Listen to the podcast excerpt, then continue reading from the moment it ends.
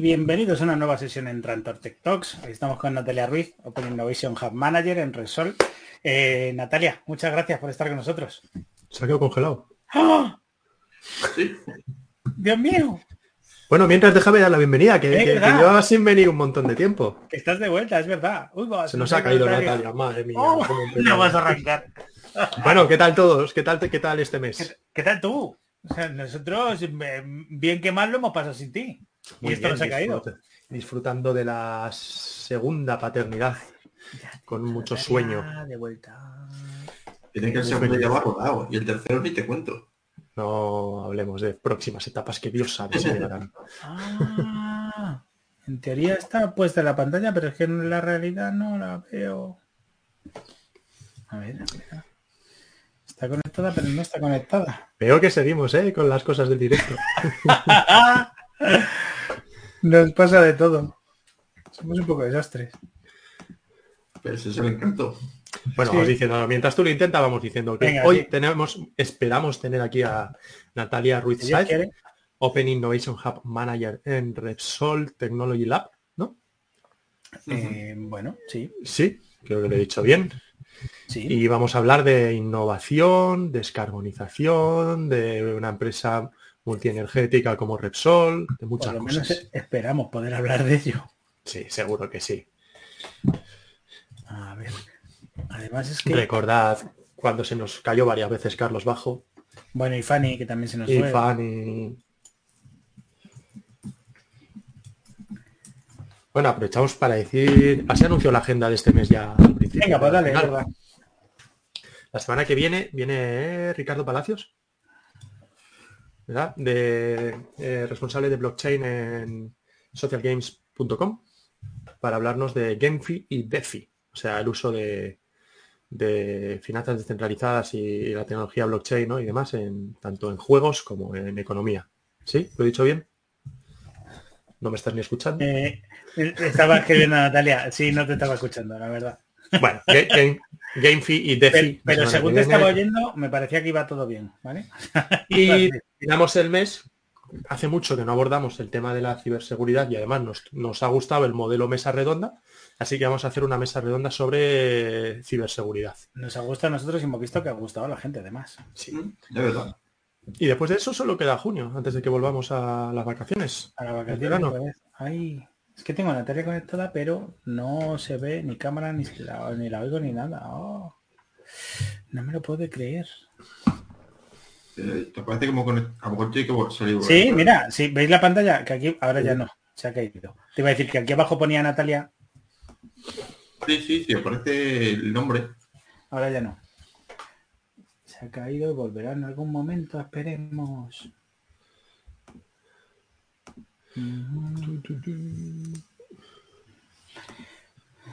Bueno, Joder, mira que este es interesante el tema. Hoy que queríamos sí. ver una visión distinta. ¡Ay, ya está! ¡Ay! Sí. Hola, hola, hola. Hola. Muchas gracias, Natalia. Bienvenida. Bienvenida. Que he salido y he vuelto a entrar, que no suele fallar en estas en estas cosas porque os estaba oyendo, pero no. Ah, no- Yo os veía y os oía, pero no, veía que no, al contrario no era así. No, no. O sea, sí que Bueno. aparecía aquí como que estabas conectada, pero no se te veía ni se te veía ni nada y era como, no me lo puedo creer. Ay, bueno. Que es, que es un Muchas gracias por estar. Bueno, pues nada, aquí estoy encantada de estar con vosotros, de, de acudir a vuestra, a vuestra llamada para hablar de, de este, de este tema de descarbonización ¿no? y de, de los retos de la descarbonización y cómo lo estamos afrontando eh, desde una perspectiva de, innovación abierta. ¿no? Y, bueno, voy a, hablar, voy a hablar sobre ello, ¿no? que es un poco el, tema al que, al que me dedico. Eh, bueno, pues me presento, ya sé que me habéis presentado, pero bueno, soy Natalia y trabajo en- Repsol, eh, concretamente en Repsol Technology Lab. Eh, yo creo que todo el mundo conoce a, a Repsol, aunque bueno, luego daré unas... todo el mundo conoce a Repsol fundamentalmente porque casi todos somos clientes de, de- de Repsol en algún momento, ¿no? Por las gasolineras, pero Repsol es mucho más.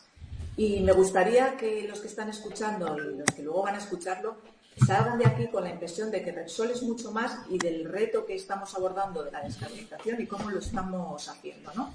O sea, que Repsol no son solo no son solo hidrocarburos, que es la gente en lo que piensa cuando. Claro, o sea, Repsol eh, está presente, o sea, no, no pretendo aquí extenderme mucho, pero vamos, Repsol está presente en toda la cadena de valor. Eh, ha virado, ha transforma, se ha transformado y estamos en continua transformación de ser una empresa de oil and gas, lo que antes se conocía como una empresa de oil and gas, y ahora lo, lo llamamos una empresa multienergética. ¿Y qué queremos y por qué estamos luchando? Porque en el futuro, en el 2050, sea una empresa multienergética descarbonizada. Y eso implica unos retos impresionantes, ¿no? Y entonces luego os contaré cómo lo vamos a hacer y cómo la tecnología es la clave, ¿no? Eh, y, y, el momento en el que estamos tan importante, vosotros que os encantan las tecnologías, pues el momento tan importante de la tecnología para la única manera para conseguir ese reto. Bueno, no solo de tecnología, sino también el momento político también es importante para esto, ¿no? Sí, sí, efectivamente, tecnología y, y mucha y, y, una legislación y una regulación que acompañe en esa, en esa transformación, ¿no? Uh -huh.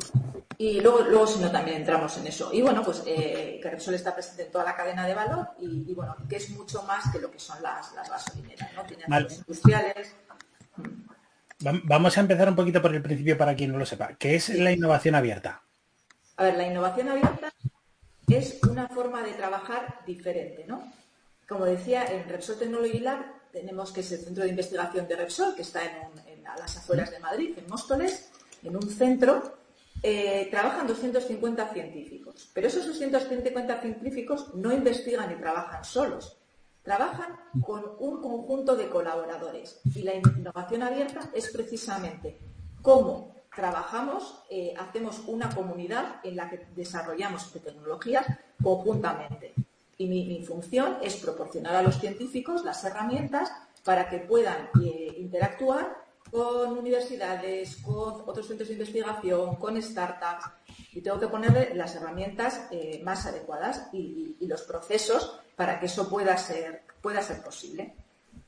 Y, la verdad es que suena estupendo. Mm, y sobre todo, un poco el, lo, lo, que... Lo que ¿Estos sois vosotros, Natalia? Que no lo conocía yo. Ahí está, yo es un centro de investigación...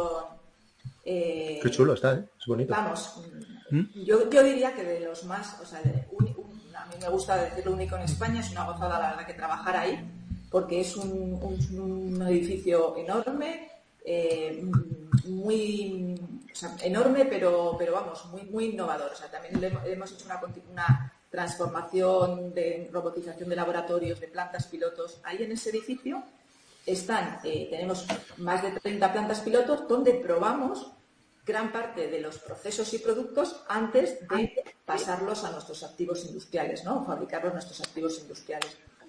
Y, Qué bueno. Y, y, como decía, o sea, Repsol y muchas industrias que estamos, eh, estamos continuamente viendo en la prensa, como Repsol y muchas industrias se han puesto el reto de la descarbonización. Y eso, como decía, pues es fácil de decir. Repsol fue la primera oil and gas que lo anunció, pero es como un salto al vacío. Porque nos hemos puesto, por ejemplo, en Repsol, y me imagino que en el resto de industrias, nos hemos puesto unos objetivos para llegar al 2050 con cero emisiones netas. Unos objetivos que nos hemos puesto al 2025, al 2030, al 2040, pero no sabemos. O sea, lo, lo que sabemos es que queremos llegar y, y, vamos a comprometer inversiones y vamos a, vamos a llegar, pero no sabemos las tecnologías, solo, o sea, el 75%, solo con el 25% de las tecnologías actuales, o sea, que solo conocemos el 25% de las tecnologías que van a hacer eso posible. Es decir, hay un 75% de las tecnologías entonces, que tenemos que Tenéis una incertidumbre brutal. Eso iba a decir, ¿cómo habéis podido marcar plazos temporales si claro. no sabes cómo cumplirlos? Pues, vaya tela, ¿eh? Ahí, ahí, vaya órdago, ¿eh? Con un par. O sea, a ver, tenemos, eh, tenemos retos y sabemos cómo vamos a llegar al 2030, pero todavía nos queda mucho camino por hacer para llegar al 2050, ¿no? Entonces, la tecnología, estamos en un momento que, que del Centro de Investigación estamos encantados porque es un momento en el que tenemos que poner toda la carne en el asador. Y, no, y parece que hasta el 2050 queda mucho, pero hablando... Sí, pero está ahí al lado. Escalar procesos de tecnología está ahí al lado, porque ten en cuenta que para escalar un proyecto, para primero para visual, y, y, qué es lo que estamos en, qué, qué es lo que estamos haciendo muy rápido, intentar hacer un screening de las tecnologías, validar eh, validar las que nos parecen más prometedoras y luego escalar las que creemos que van a ser las ganadoras. Entonces, ese viaje tenemos que ser capaces de hacerlo rápido y ser rápido, ágiles en escalar. En escalar una tecnología, eh, pues puede costar a una planta y, ser, y ser ágiles en cómo lo hacemos, ¿no? Cómo vamos haciendo las diferentes y quemando las diferentes etapas, escala laboratorio, escala eh, planta piloto, escala industrial. Entonces, bueno, pues normalmente se, tarda 10 años, normalmente 10 años en escalar una tecnología que no tiene tantos retos, ¿no? Entonces, bueno, pues, pues tenemos ahí un tic-tac de tiempo, muchas inversiones y muchos retos tecnológicos, ¿no? Y déjame preguntarte, porque eh, mira, estuvimos hace poco nosotros en el, en el Summit de, Amazon Web Services, que fue en Madrid eh, la semana pasada y incidieron mucho en que uno de los motores de innovación, una de las palancas de innovación son las startups. No sé si desde, o sea, vosotros hacéis innovación propia o también lleváis asociaciones con startups, con otras grandes compañías.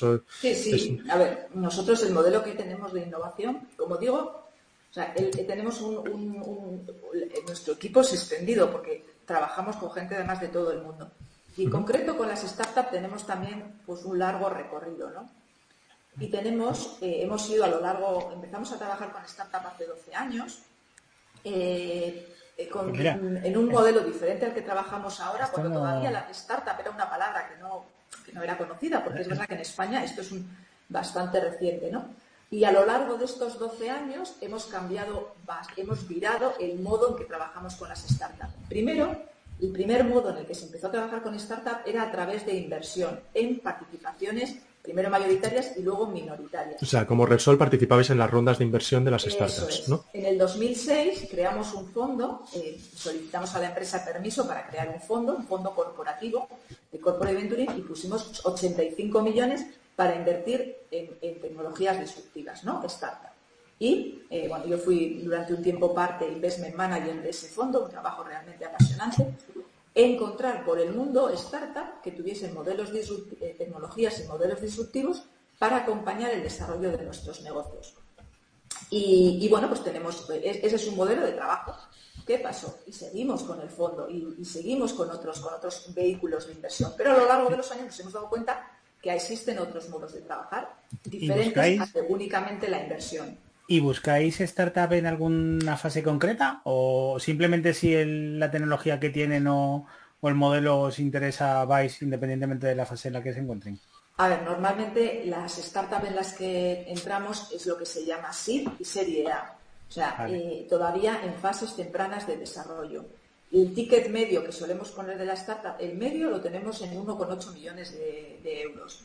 Hay startup que hemos puesto menos y startup, en la, máxima startup que hemos puesto ha sido 5 eh, millones de dólares. Que afortunadamente la que hemos puesto 5 millones de dólares es un, nuestro unicornio de la cartera. Porque en la última ronda, que es Ampel, que es una startup americana que hace, tiene un sistema para el cambio de baterías, tiene un, box en el que va el coche y en, en cinco minutos le hace un swapping de baterías y el coche sigue, ¿no? un, modo de una alternativa para el coche eléctrico muy apta para flotas, ¿no? O sea, que en vez de cargar, lo que hacen es quitar y poner una nueva. Cambia Quitar y poner una nueva, pero con un sistema robotizado, se mete el coche, eh, eh, con un sistema robotizado cambia la batería, pum, pum. Por ejemplo, para vehículos han hecho un acuerdo con, con Uber y entonces, bueno, pues eh, esto es una tecnología que todavía está, hay que, hay que, o sea, no está, está en fase todavía inicial, ¿eh?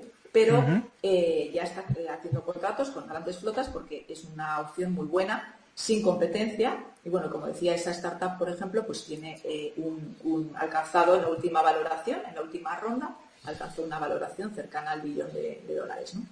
Entonces, ¿qué, estamos viendo? Bueno, y, entonces, como decía, bueno, pues tenemos, normalmente entramos en fases tempranas y, dependiendo también un poco de las, tecnologías. O sea, podemos entrar y, por eso también a lo largo del tiempo hemos ido poniendo sobre la mesa diferentes vehículos de, colaboración. También estamos trabajando, la última herramienta que hemos puesto, que, estamos muy contentos, es una herramienta que le llamamos una plataforma de, pruebas de concepto, porque nos dimos cuenta que muchas startups, ¿qué es lo que está pasando ahora? Que ahora en el mercado hay bastante dinero para, invertir. ¿no? Hay muchos fondos que están invirtiendo en, descarbonización, en tecnologías clean Entonces, muchas startups ya no tienen tanta premura de dinero, como veíamos cuando iniciamos esto del fondo, pueden encontrar fondos por otros, o sea, pueden encontrar financiación por otros VCs tradicionales, pero lo que están esperando de una corporación es poder probar las tecnologías. Y hay Repsol, pues tanto en su Repsol Technology Lab lo tenemos concebido, concebido como un Living Lab, como en nuestros activos industriales, cuando ya hemos probado o tenemos suficientes eh, seguridad de que lo podemos llevar al activo industrial, pues podemos ofrecer eso a las startups. Y es diferencial para una startup haber probado, haber decir a los clientes, tengo un early adopter, que es una empresa multienergética como Repsol, y una empresa eh, estamos, hemos desarrollado esa, esa, plataforma de pruebas de concepto donde eh, simplemente pues, hacemos una, una prueba de concepto con la startup y, siendo la garantía de la viabilidad de su solución antes de llegar a, financiaciones o inversiones. Claro, y si, ¿qué puede pasar? Pues que tengan una, solución, en algunos casos, por ejemplo, también si es una solución más digital, ya la tengan a punto de comercializarse y simplemente pues no tengamos necesidad de invertir y, trabajamos con ella, eh, con un acuerdo comercial o un acuerdo de co-desarrollo o, si nos parece estratégica y tal, pues lo incorporamos a nuestro portafolio de participadas. Pero muchos modelos de, también estamos, hemos desarrollado eh, previo a la inversión una herramienta que se llama pues, notas convertibles o préstamos convertibles sujeto a, unos hitos, ¿no?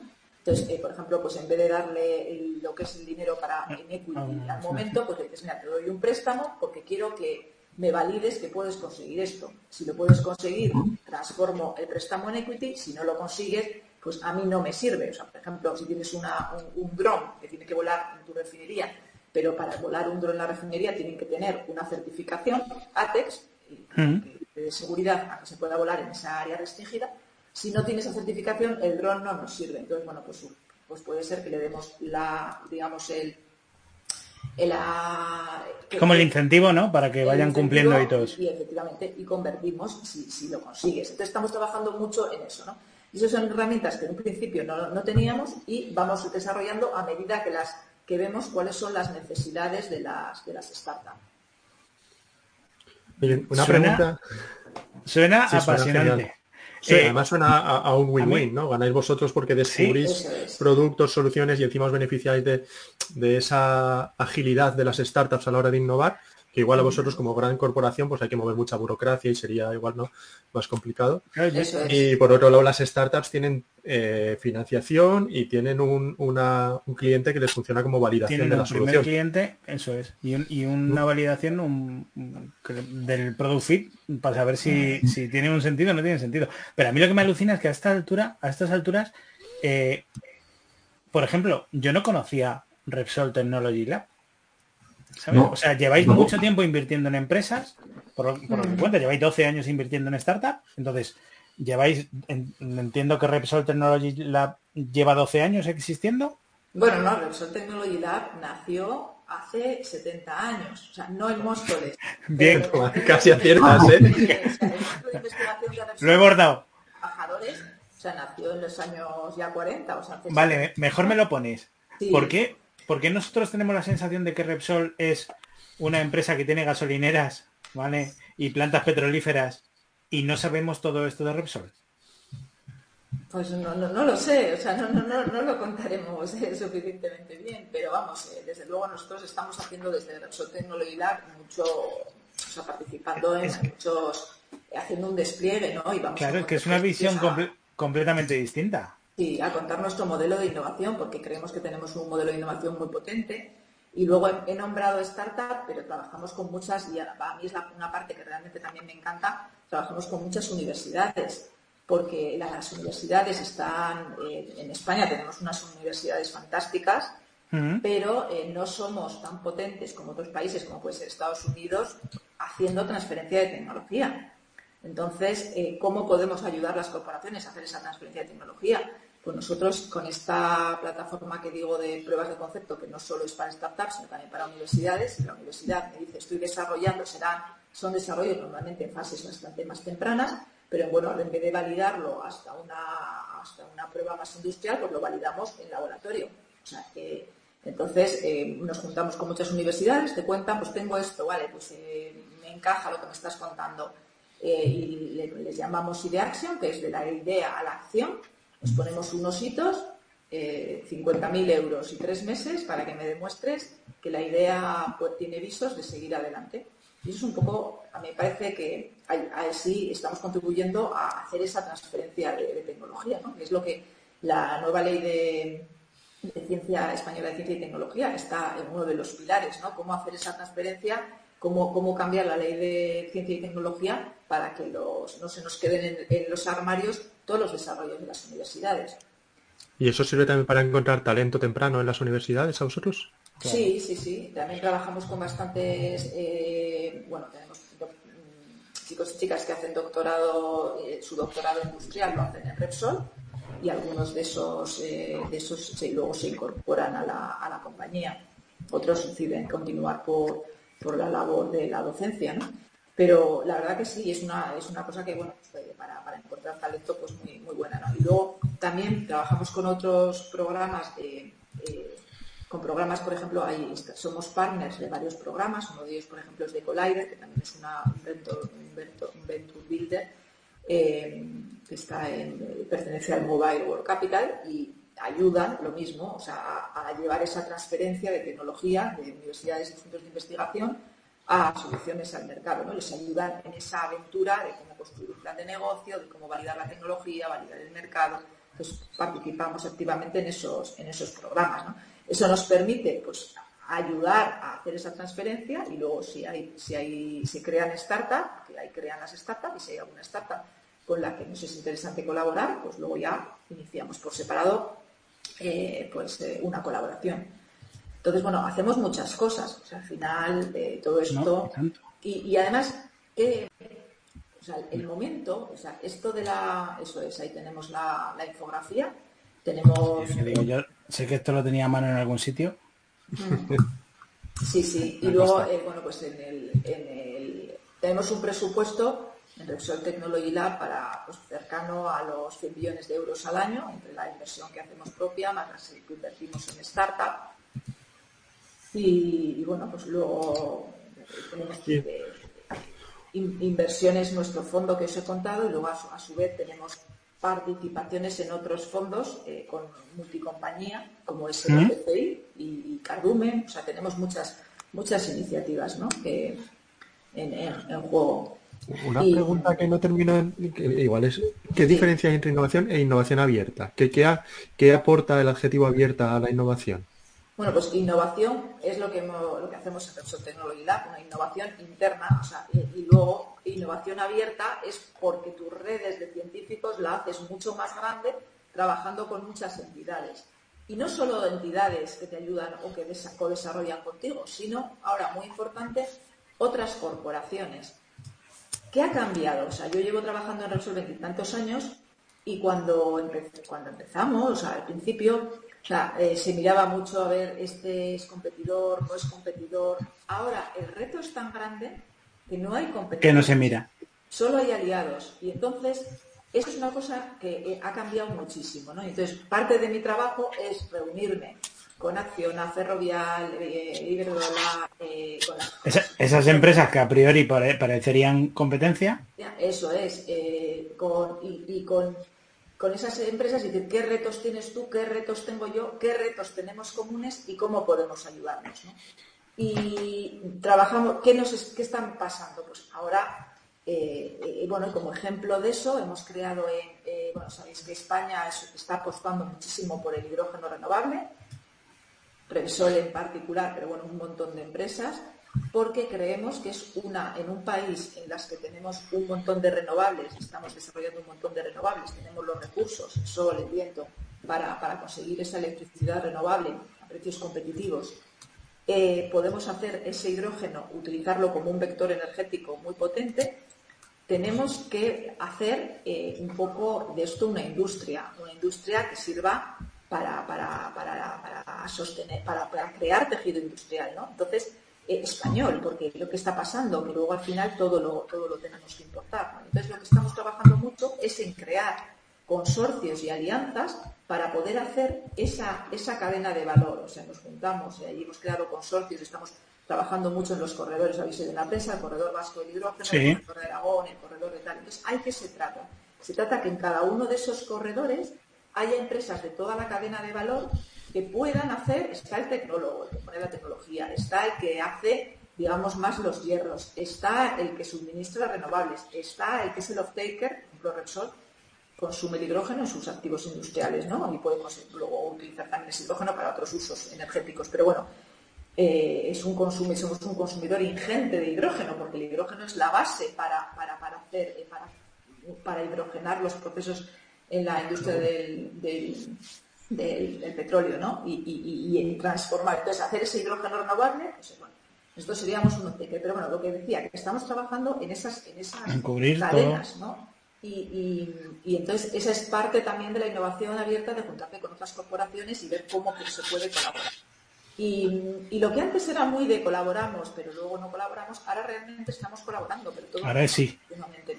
Y luego, ¿qué está pasando? Pues ahora al final, lo, lo que estamos haciendo en, en Repsol es eh, cambiar totalmente, ¿no? O sea, si tú ves una, una, una refinería hoy una refinería del futuro, tengo una infografía muy chula que os podría haber caído, es que eh, hay que cambiar completamente, ¿no? Y entonces, ahora, antes, ahora, vamos, ahora actualmente, en una refinería que procesábamos petróleo, ¿no? Pero ahora ese petróleo se va sustituyendo progresivamente por otros productos.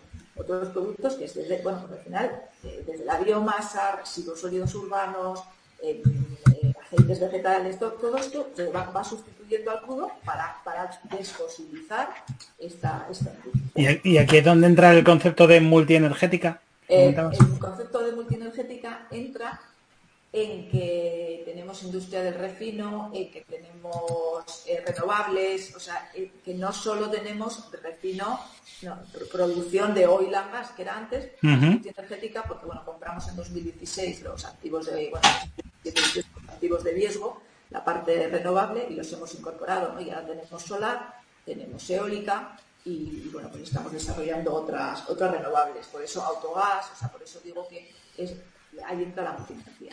Pero lo, lo que, lo que os estaba contando ahora es cómo vamos desfosilizando, digamos, la- en, en los activos industriales y metiendo otras materias primas. ¿Y por qué aquí también la colaboración eh, se, se maximiza? Porque los residuos de una industria son la materia prima de otra.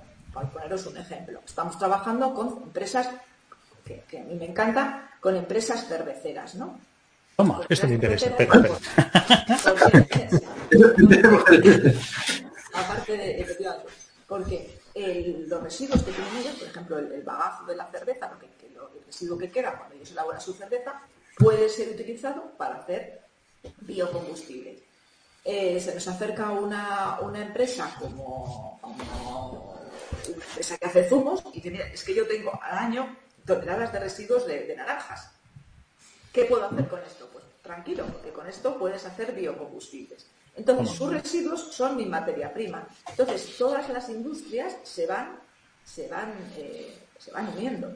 Y, y lo mismo pasa una unión total en lo que, en otra parte muy importante, que es la, la economía circular, ¿no? que al final lo que tenemos que hacer es ese- esos plásticos que, que- que tiramos al, al contenedor amarillo, cómo vuelven a entrar, cómo volvemos a hacer que entren al sistema, cómo lo reciclamos, cómo lo recuperamos y cómo los volvemos a mezclamos esa parte, esa, bueno, pues, y todo eso, en esa cadena de valor de todo ese plástico, pues también entran un montón de industrias, ¿no? Desde el que, el que lo recoge, el que tiene que hacer ese plástico reciclado, hacer un aceite, ese aceite luego se tiene que hidrogenar en la- ese aceite no lo puedes meter tal cual, o sea, al final.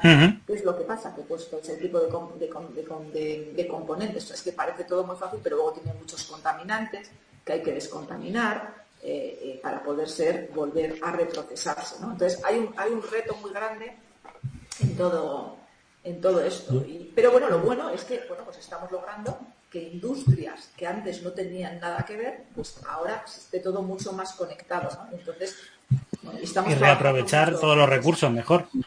Y en, este, en, esta, en esta construcción de las economías circulares, al final se, se, van construyendo casi solas en el sentido de que vosotros llamáis a la puerta de alguien que sabéis que genera desperdicios, que puede ser vuestra materia prima, y así poco a poco lo van generando, o suele haber, o, suele haber un marco regulatorio, una administración pública por encima que actúa como coordinadora y, y engrana las piezas.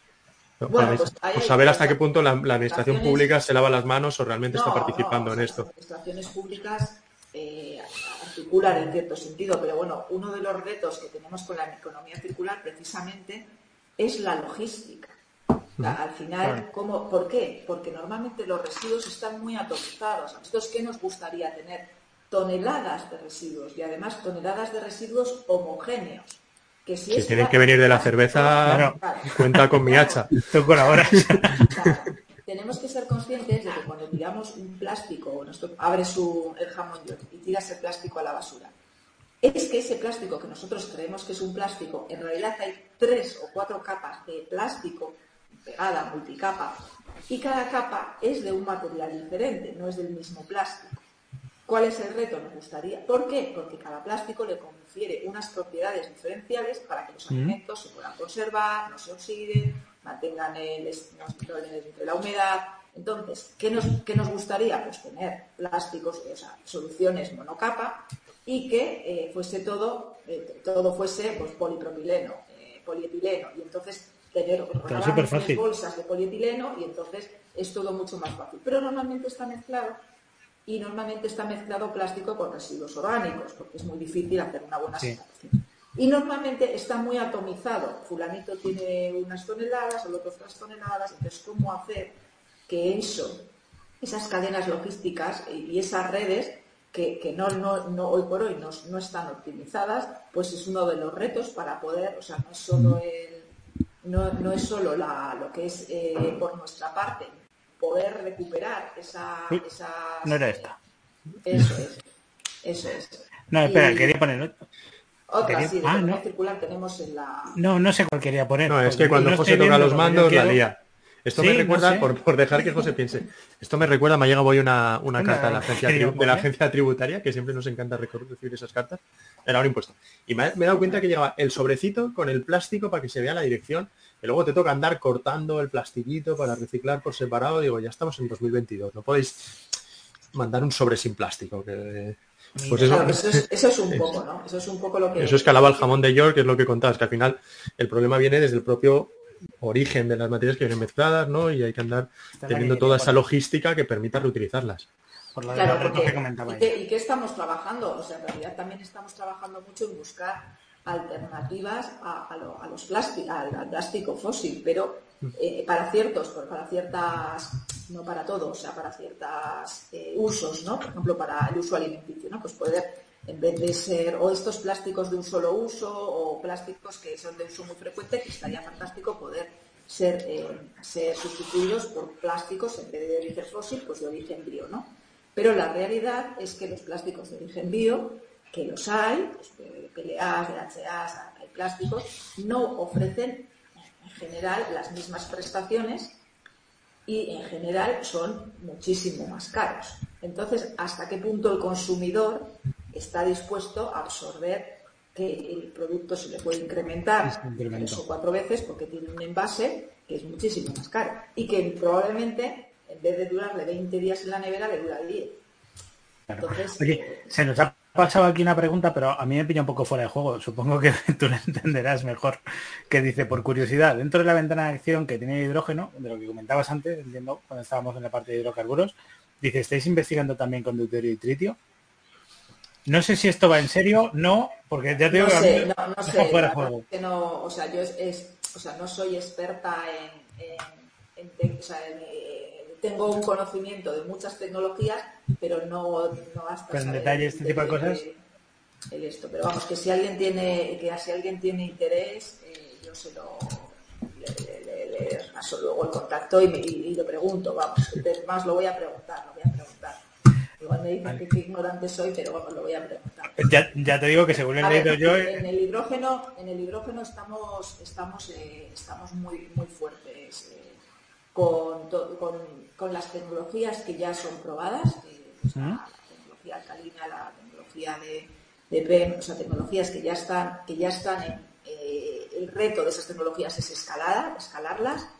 Eh, y tenemos, estamos con otras tecnologías que no todavía no tienen tanto desarrollo, pero que bueno, ofrecen buenas estamos trabajando eh, y en el hidrógeno en toda la cadena, desde la producción, almacenamiento, transporte, almacenamiento, porque sabéis que el hidrógeno también transportarlo pues también tiene sus, sus, la, logísticamente pues es complicado, entonces bueno, pues estamos trabajando muy fuerte, entonces probablemente si pues también estemos trabajando con eso, ¿no?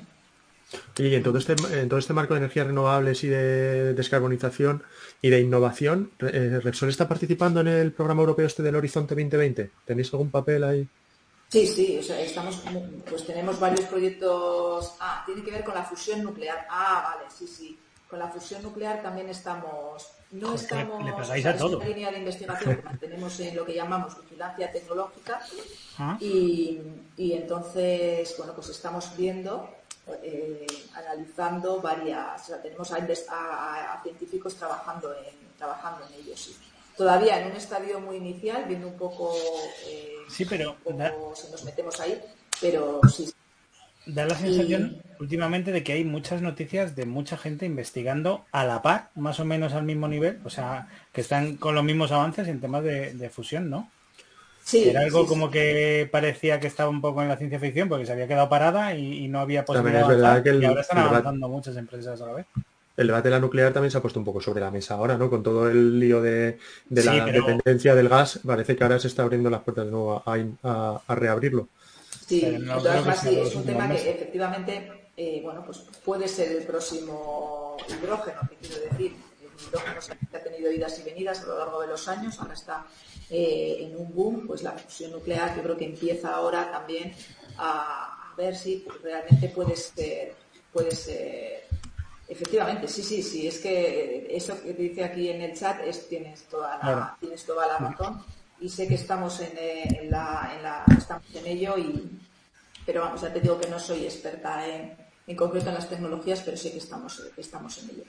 Eh, y bueno, eh, no sé qué, que me habías preguntado del Horizon 20, sí, eh, trabajamos mucho en, eh, presentándonos a tipos de consorcios y, participando en programas europeos. A ver, es la única manera, o sea, normalmente, o sea, el, desarrollo de estos proyectos, como digo, pues tienen muchísimos retos, retos tecnológicos y claro, ¿qué es lo que pasa? Que tenemos que invertir mucho, pero por otra manera tenemos que ser económicamente rentables. O sea, eh, al final, con nuestros negocios actuales tenemos que ser capaces de pagar estas inversiones nuevas en, esta transición, esta transición energética tenemos que ir poco a poco viendo cómo la afrontamos, ¿no? Entonces, el papel de, la, de Europa y de las subvenciones en este tipo de proyectos es clave.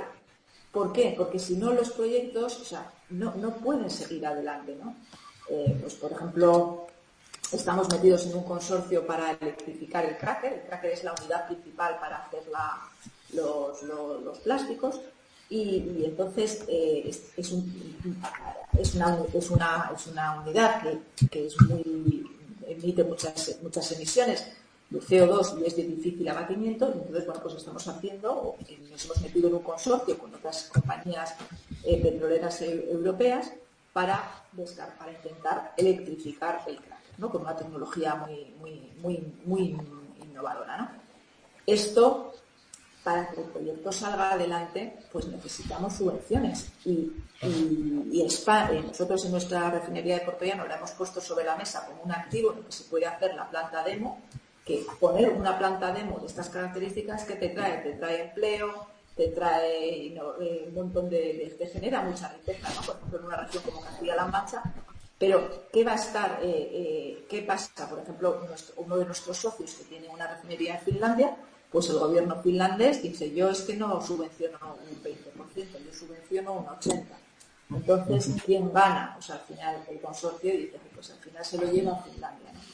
Entonces, ¿qué tenemos que luchar? Pues para que todas las subvenciones no se las lleven siempre los mismos, ¿no? Países que están apostando y que, subvencionan y que tal. Entonces, bueno, estamos trabajando mucho con Europa, presentándonos a diferentes subvenciones y, bueno, pues hemos, eh, muchas de ellas pues van adelante, tipo consorcio, además lo están haciendo muy bien. porque no vas solo, o sea, siempre vas con consorcio y lo que están haciendo mucho y poniendo mucho que se trabaje en corporaciones, pymes y startups y que se cree un consorcio de, porque eh, al final lo que en, España sobre todo, pymes hay muchísimas, pymes que tienen unos presupuestos en I más D bastante reducidos, entonces bueno, pues que las corporaciones sean tractoras de esa, de esa, de la innovación y que puedan, puedan participar en estos consorcios, Entonces, tenemos también muchas pymes, mucha, mucho tejido industrial, pero que bueno, que tienen que, tienen que seguir y, adaptarse a las nuevas, a, las nuevas eh, corrientes, ¿no?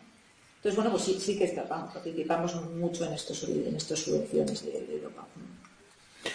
Esto me recuerda que hace no, mucho eh, dijo, creo que tuiteó Elon, Musk en algún lado, que España debería ser el parque eólico ah, de, Europa. Y creo que Pedro Sánchez le contestó invitándole a, no, venir a no fue Pedro eh, invitándole a venir a financiar.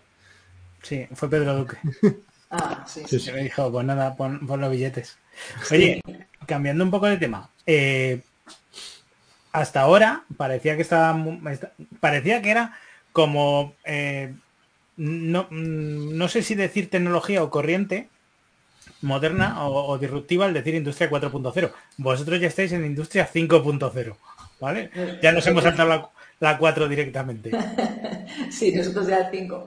A ver, no, eh, al final, eh, vamos, no sé por qué le llamamos 5 o 4 tales, no sé si a qué, exactamente qué corresponde, pero sí que es verdad que acompañando a toda esta transición energética con tecnologías más industriales, eh, tiene que acompañar, esto no va a ser posible sin una transformación digital muy fuerte ¿no? y sin muchas tecnologías que nos van a apoyar esa transición, como es la robótica, todo el tema de la, de la inteligencia. O sea, ¿qué tenemos que lograr? Que con los activos que tenemos ahora seamos más eficientes energéticamente, seamos eh, eh, más eficientes y para ser más, más eficientes energéticamente que tenemos que tener activos muy bien mantenidos, muy bien optimizados. Y ahí donde entran, y para hacer eso muy bien, ¿qué entran?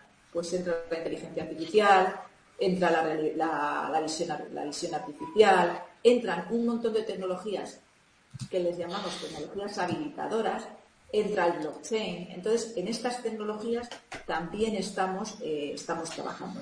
Por ejemplo, en, la, en, el, en el Technology Lab hemos hecho una, una auténtica transformación y robotización. ¿Y qué, qué nos ha permitido? Que lo hicimos ya. ¿Y qué nos ha permitido? Pues, por ejemplo, que en la pandemia con un 30% de los trabajadores en, el centro, eh, hemos podido alcanzar un 90% de producción. ¿Por qué? Porque teníamos todos muchas eh, eh las plantas pilotos son muy autónomas, muy mucha robótica. Entonces, bueno, eso lo podemos hacer eh, y somos como el entorno demostrativo para luego replicarlo en nuestros activos industriales. Entonces, con ese tipo de tecnologías que les llamamos habilitadoras también, entroncamos y nos ponemos eh, en modo muy colaborativo con muchas industrias, porque ahí sí que, hables con quien hables, están en estas tecnologías. ¿no?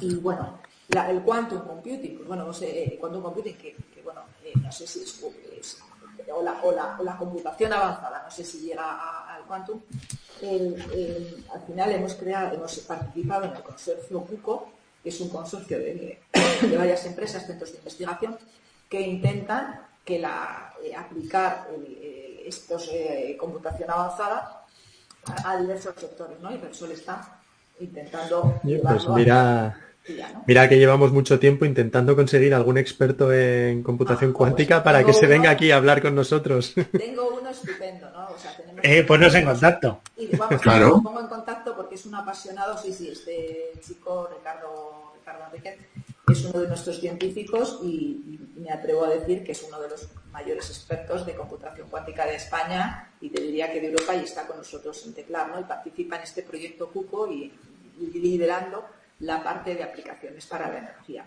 Qué bueno. No te preocupes. Ricardo, tienes una invitación en LinkedIn ya. Sí. has tardado tú. En Ya se lo voy a comentar, pero la verdad es que vamos, es una gozada oírle, oírle hablar y la, pasión que tiene y, bueno, pues ha logrado que, que estemos trabajando en esto. ¿no? Bueno, y aparte que en Repsol nosotros estamos en tecnología, pero hay una parte digital, está, está separado Repsol Tecnología, pero que es digital. Pero en digital en Repsol, pues no sé, hay un montón de gente que también trabaja con nosotros en estas líneas, ¿no? De, de, este tipo de, de, este tipo de inteligencia artificial, desarrollando este tipo de soluciones. Y, y, bueno, creemos que, la, que estamos todavía en un estadio muy inicial, pero que bueno, como estamos viendo en todas las en toda nuestra vida diaria, pues la inteligencia artificial al final va a ser parte de nuestra de nuestro día a día y en la industria y en las operaciones pues tiene mucho que decir, ¿no? Cómo podemos aprender de errores pasados, cómo la máquina nos puede sugerir nuevas formas de, de, optimizar los activos, de mantener, de tal. Entonces va a ser fundamental. Vuelvo a poner esta porque creo que eso encaja muy bien con el tema de mejora de eficiencia en los procesos. Eso es, eso vale. es. Y bueno, pues todo todo esto, todas estas tecnologías sin duda pues van a ser, van a ser muy importantes, ¿no? Y en todas las industrias, en especial una como la, como la nuestra. Como la vuestra. Oye, Oye déjame... en todo esto de la industria 5.0, no quería preguntar si os estáis encontrando eh, stoppers en cuanto a legislación o marcos regulatorios, porque a veces es verdad que sí, no va muy rápido, pero los marcos que regulatorios... va la tecnología por delante. Además, sobre todo si hablamos de infraestructuras críticas y demás, lo, es muy difícil de mover y de, y, de, y de, realizar cambios en un marco regulatorio. A veces la innovación va demasiado por delante ¿no? de lo que realmente se puede llegar a aplicar luego. Sí, sí, sí. O sea, la, efectivamente hay, hay, hay, un tema y luego también en, toda la, en todo esto de la, de la, de la automatización de la robótica, pues hay otro tema que, claro, al final es el, el, el skilling y el reskilling de los, de los, opera, de, la, de los operadores, ¿no? Al final esto, esto siempre causa, pues, cierto, cuando empiezas a automatizar sí, por lo menos ruido. Gente que se ve amenazada su puesto de claro. trabajo, ¿no? Esto ha sido así desde la revolución industrial, no es nada nuevo, pero ahora creemos que es nuevo, ¿no? O sea, muchos puestos de trabajo que existían hace 50 años que ya no existen y nadie se los cuestiona, ¿no? Y, y, hemos, y tenemos otros puestos de trabajo nuevos. Entonces, esto es un poco, pero claro, eso es fácil decirlo, pero luego hay que hacer ese proceso, ¿no? Entonces, bueno, nosotros eh, parte de, del, viaje que hemos hecho de transformar todo este Repsol Technology Lab en un centro automatizado, pues lleva, consigo pues como tratar de que las reorientar al, trabajo de las personas, ¿no? hacia sobre todo tareas de más valor añadido. Y por ejemplo, lo que eh, en Repsol Technology Lab hacemos los combustibles del equipo Honda, de Market, todos estos, ¿no?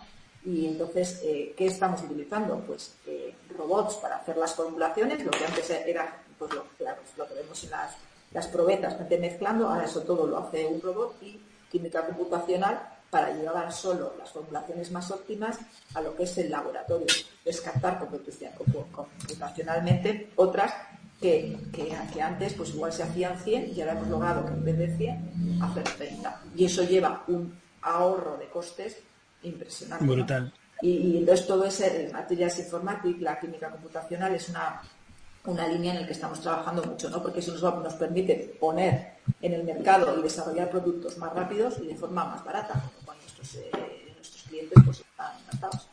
Claro. Esto es, es, un poco parecido a lo que nos contó Néstor, eh, que era un chico que trabaja en AWS, eh, en, en, cuanto a las pruebas que se habían hecho para las vacunas, que al final todas estas nuevas tecnologías lo que están permitiendo es optimizar procesos, acelerar resultados y, y poder, en, en, unos casos es ahorrar un montón de tiempo y dinero, en otros casos es llegar a soluciones que si no hubiéramos tardado en llegar eh, meses, sino años. Pero te acuerdas también que sacamos el tema de la innovación y las vacunas con estuvo aquí Gemma Galdón, sí. eh, hablando de ética en, en, la tecnología y tuvimos una discusión sobre los límites de la innovación o si y si la innovación debería debería tener marcos para, para ponerle fronteras hasta dónde puede llegar. La innovación ahí era inteligencia artificial. O la inteligencia sí, artificial, sí. la innovación, y unos opinábamos que sí, tiene que haber límites y otros que no. Efectivamente, ahí hay un, ahí hay un tema, ¿no? Y luego, pues los datos, al final, el mundo dato, pues al final. Eh, pues a día de hoy es un negocio. Eh, claro, de la ética y de todo, que bueno. Claro. Y ciberseguridad, supongo que también estaréis ahí pegando fuerte, porque además debéis ser, un, tristemente, debéis ser un, un, objetivo, un objetivo de los de los malos. Sí, ahí hay mucho, bueno, pues eso, la parte digital está trabajando ahora muchísimo con la ciberseguridad a tope, o sea, mucho trabajando en esa línea, ¿no? Porque al final es verdad que logra llegar a un estadio diferente, pero también tienes un precio, ¿no? Que si al final estás muy expuesto y, tienes un ataque, pues al final eres muy vulnerable. O sea, al final vamos ganando muchas cosas, pero también vulnerabilidad, ¿no? Claro, que la innovación te, permite ir muy rápido, tienes que trabajar, sacar cosas rápido a, mercado, pero no puedes olvidarte de, las puertas traseras que estés De cubrirte, de cubrirte. Sí, sí, sí. Sí, un reto interesante. Oye, quiero volver eh, a un... Bueno, dime, dime, Sergio. no... no, no, no, no, dale, dale. Vale, quería volver a un tema porque me parece muy interesante. Al tema de las empresas en las que invertís, ¿no? Que pone triple impacto. Impacto social, impacto medioambiental, impacto económico. O sea, eh, a mí, sinceramente, eh, me, sorprende y me gusta a la vez ver esto, ¿no? Porque a lo mejor eh, da la sensación de que es marketing y porque tú dices, bueno, pues yo dónde voy a invertir? Pues en empresas que me den rendimiento económico, ¿no? Pero mm, da por otro lado, da la sensación de que estáis bastante concienciados con esto, ¿no? Con, invertir solo en empresas que además tengan un impacto medioambiental positivo, que sean empresas con impacto social, que ya no es quiero invertir en una empresa que, sea rentable, sino quiero invertir en una empresa que sea rentable y además que tenga otro tipo de valores. Y que aporte a mi estrategia de eh, descarbonización al final. Claro. En el mercado, o sea, nuestro Repsol tiene accionistas y los accionistas no te permiten que no seas una empresa que demuestres el impacto social y el impacto medioambiental.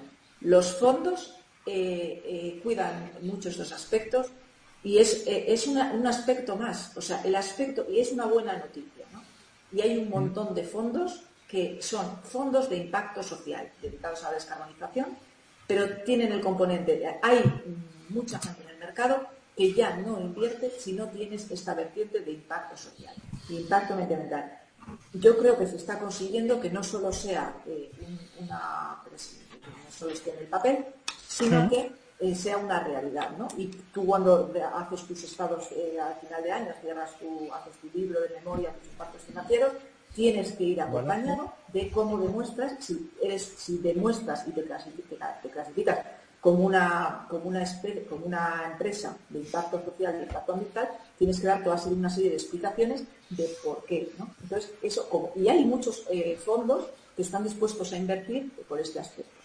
Luego no lo he dicho, pero bueno, Repsol tiene su fundación y sacó un fondo, que es un fondo puro de impacto, social de 50 millones y están, están invirtiendo en compañías eh, eh, pues con, bueno, pues eh, esta sí que es muy de impacto social, pues han invertido una empresa de última milla que los empleados pues son discapacitados, o sea, de, ese tipo de cosas ya es, o los ¿Mm? empleados, o las personas que trabajan pues son excluidos eh, sociales, o sea, de ese tipo de cosas también se está trabajando, ¿no? Mucho de la Fundación Rexon, ¿no? Y trabajando mucho también en proyectos de motor verde, desforestación, forestación. Justo eso te iba a decir. Que digo, si avanzamos un poquito, viene el motor verde, eso motor verde lo tengo aquí preparado, aunque no parezca, ¿vale? Eh, que es reforestación a gran escala. Yo la verdad es que mm, he visto muy poquito de, de, la web, ¿vale? En este sentido. O sea, no he visto el vídeo, por ejemplo. Pero me da la sensación que es eh, muy parecido a, eh, ay, se me ha ido ahora mismo el nombre de la empresa, eh, una empresa Climate Trade, ¿vale? Climate Trade. Sí, Climate Trade, sí, sí. Claro, y sin embargo, yo vuelvo a pensar lo mismo. ¿Por qué conozco Climate Trade a bombo y platillo lo he escuchado por todas partes y sin embargo no conozco la iniciativa Motor Verde de Repsol. No, lo sé, tendremos que... tenéis que darle más publicidad a este tipo de cosas. Sí, yo creo que lucháis contra cierto estigma de la marca de la gasolinera, ¿no? Y fíjate, tenemos un fondo de 50 millones que está invirtiendo en esto. Y hemos lanzado el primer fondo de, para este tipo de iniciativas de motor verde eh, recientemente, vamos, muy recientemente, hace un mes, ¿no? un fondo. Eh, con otras compañías también para apoyar este tipo de proyectos, ¿no? porque sabéis que la, forestación, pues al final es una de las formas de descarbonizar es plantando eh, árboles masivamente, ¿no? Entonces, pues estamos cómo, cómo trabajar para hacer esa forestación de la forma más eficiente, tal, muchas iniciativas, trabajando con muchas startups que sí que están trabajando en esto. Eh, pues eso, esa parte de eh, sostenibilidad de, las, de los bosques, ¿no? Entonces, bueno, pues estamos trabajando en eso y, hay muchas iniciativas. Yo os animo a que os miréis ahora después de esta charla en la web y veáis que estamos trabajando en, cosas, ¿no? Hay una dudilla que me ha surgido al hilo del comentario que han puesto en el chat del tema de las patentes y demás, pues si no soy alguna startup. Eh, este? Sí, cuando trabajáis con startups y demás, entiendo que la, patente, o sea, la propiedad intelectual de la solución de la startup y demás, eh, ¿pertenece a la startup o pertenece a Repsol una vez ha desarrollado? No, no, no, eso cada uno, o sea, se va caso por caso, pero eso también ah, ha cambiado muchísimo. O sea, ahora eh, Repsol no se apropia de ninguna... O sea, invertís en la startup, no, no os apropiáis de su solución. Una cantidad minoritaria, o sea, inferior siempre a un 25%, si no queremos el control de la startup. eso te iba a decir que la startup mantiene el control. Y la startup mantiene el control. Es verdad que depende de la, cantidad o, la participación que tengas. En algunas tenemos un consejero y, en, otras solo tenemos un observer. Si, si tienes una participación minoritaria no te dan un sitio en el consejo. En algunas tenemos un consejero, pero, pero no, no con el ánimo y las patentes. O sea, momento nos apropiamos patentes de que no son nuestras. Sí, no, puede ser... es vuestra idea quedaros con la empresa. No, no. O sea, ¿qué puede pasar que luego bueno, pero a futuro sea tan estratégica y sea una solución que compremos la empresa. O sea, no nos ha pasado todavía que digas, pues me la quedo, pagas lo que es una salida muy buena para la, para la empresa. Puede ser una empresa, ¿no? Pues hemos visto hace una empresa de que bueno que Schneider ha comprado Autogrid, que es una empresa que estaba en el portafolio de Total pues al final hay empresas que, es startup, que las ha apoyado una corporación y luego otra corporación la quiere comprar porque quiere desarrollar esa línea de negocio con, ese, esa startup. Entonces, bueno, son, operaciones habituales en esto de ¿no?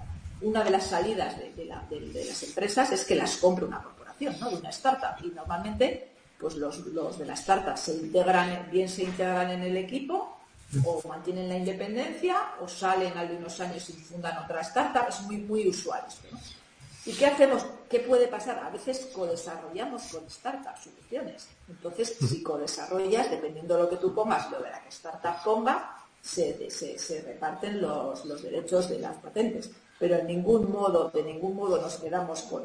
Si no hay una cláusula de... No, nos quedamos esto por la inversión. No, no, no, no. no. Eso, eso no, eh, normalmente con la, con la inversión eh, tienes unos, sí que haces unos acuerdos y, tienes unos derechos, y, pero, no, que no, es nada raro. No. Es que fuera si la inversión corporativa no funciona, si la corporación se quiere apropiar de la startup porque la matas, ¿qué queremos? Que la startup, porque esto es un negocio de la, los negocios de la, los venture capital, aunque sea corporativo, es un negocio en el que tú pones dinero, pasan cinco años, hay cinco años, de, la idea es desinvertir, son, tienes ciclo de diez años, porque tú ¿qué, pretendes? Esa tecnología, validarla, acelerarla, incorporarla a tus activos y luego venderla. Nuestro fondo, como es un fondo estratégico, la, ganancia es uno por. O sea, queremos el fondo no perder. O sea, que, ya, ya es. O sea, que, que, te quiero decir que es un negocio muy de riesgo hay otros fondos que no son no perder, hay otros fondos que tienen que quieren ganar son corporativos que tienen, eh, objetivos de rentabilidad. Pero en ningún caso tú puedes coger y quedarte con la patente de la startup porque entonces la matas. No, no hay más gente dispuesta a entrar. No, no nos gusta entrar solos en la startup. Siempre queremos que entren otros accionistas. ¿por qué? porque no queremos tener más peso. Queremos que la startup vuele. Y, sí, que la startup tenga Mm, eh, financiación suficiente como para poder hacer lo que considere que tiene que hacer, pero pero no, no está dirigida por nadie de fuera. Estás invirtiendo en algo y sin embargo cortándote las alas. Claro, no, porque es que si no te pegas un tiro en el pie y nadie quiere entrar a esa startup, no encuentras más financiación. Lo primero que se mira en una startup de quién es la propiedad intelectual. Y si es de un es que si no es suya, ¿qué vas a comprar? Claro, claro que por no robarte más tiempo, porque además se nos ha hecho, nos ha pasado la hora volando, ¿eh? de verdad. Eh, decir, a mí me ha encantado la charla, no solo la charla, sino también prepararla, porque me he dado cuenta que sois mucho más de lo que creía, no en volumen, porque todo el mundo sabe el volumen que, que puede tener Sol, sino las cosas que hacéis. Por, por un último pregunta, no sé, que, suele quedar bien si la gente no ve, no sé si tenéis posiciones abiertas, si alguien quiere, quiere buscarlo o o ver si, si tiene opción de trabajar con vosotros. Sí, a ver, nosotros tenemos, eh, tenemos actualizado en la, en la página web, eh, hay una la página web de Repsol y ahí hay una posibilidad de meter el, el currículum y la verdad es que eh, pues, recientemente se han incorporado bastantes científicos al, a Technology Lab, por ejemplo. ¿no? O sea, el- la, la pelea por el talento está ahí. Y- O sea, vosotros también os pasa eh, todo este... Nosotros tenemos mucha pelea por el talento y mucho, mucho, porque al final, eh, al final en, en Repsol Technology Lab o sea, tenemos unos científicos de banderas, no solo españoles, sino hay, no sé, 17, o- bueno, no sé, 17 o 18 nacionalidades, tenemos de, de ingleses, italianos, americanos, indios, o sea, y al final... Y, y no es súper bueno que nos vas a pasar para hablar de cuántica. Sí, sí, sí. Y, y entonces, eh, entonces al final eh, cuesta encontrar talento y, más en ciertas y más en ciertas disciplinas, ¿no?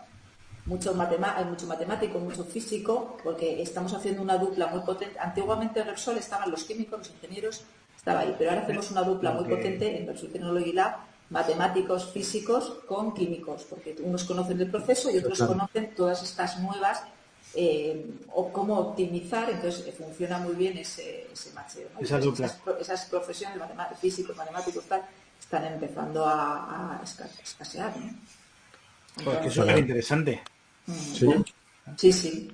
Pues nada, a vosotros os invito a venir al Repsol Technology Lab a vernos. a conocer. Oye, que, Oye, que- no lo veces. No puedo claro. invitar a toda la audiencia, pero a vosotros sí que sí que puedo invitaros para que una nosotros no somos de los que decimos que no, ¿eh? Ya te lo digo. Sí, sí, eh, cerramos una fecha y venís a, a- a- os hago un, pequeño un pequeño tour. Eh, todavía no nos, no nos, o sea, es- podemos em- enseñar mucho porque todavía COVID estamos, no, no hemos levantado el, el- el este, pero, pero bueno, para haceros una idea y, y- y suficiente. Pues sí, yo te tomo la palabra, ¿eh? Porque me encanta. Sí, sí. Y Sí, sí, además, sí. con lo que has contado de todo robotizado y tal, tiene una pinta estupenda.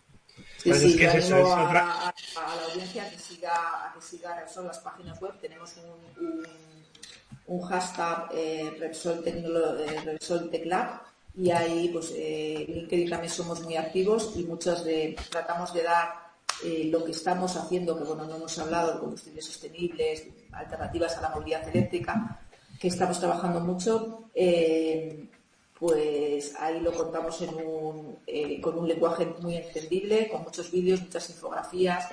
Entonces, pues animamos a la audiencia a que los siga, los hashtags y Lo mismo tienes que venirte otro día a hablar de alternativas a la movilidad eléctrica o a una mesa redonda sobre movilidad, ¿eh? sí, sí, sí. Esto se está poniendo... Sí, sí, sí. Interesante. Así que, así que nada, pues nada, encantada y os paso el contacto de, de Ricardo. Genial. Pues nada, muchas gracias, ¿no? Gracias, Natalia. Ha sido un placer de, Ha de conversación. placer. Me ha Gracias encantado. a vosotros por la invitación y por este rato tan agradable. Bueno, Y a los del chat decirles que la semana que viene vamos a hablar de finanzas descentralizadas, de DeFi y de GameFi, con Sí, Ricardo Palacios. Así que nada, nos vemos la semana que viene. Muchas gracias a los del chat y de nuevo muchas gracias, Natalia. gracias. Chao.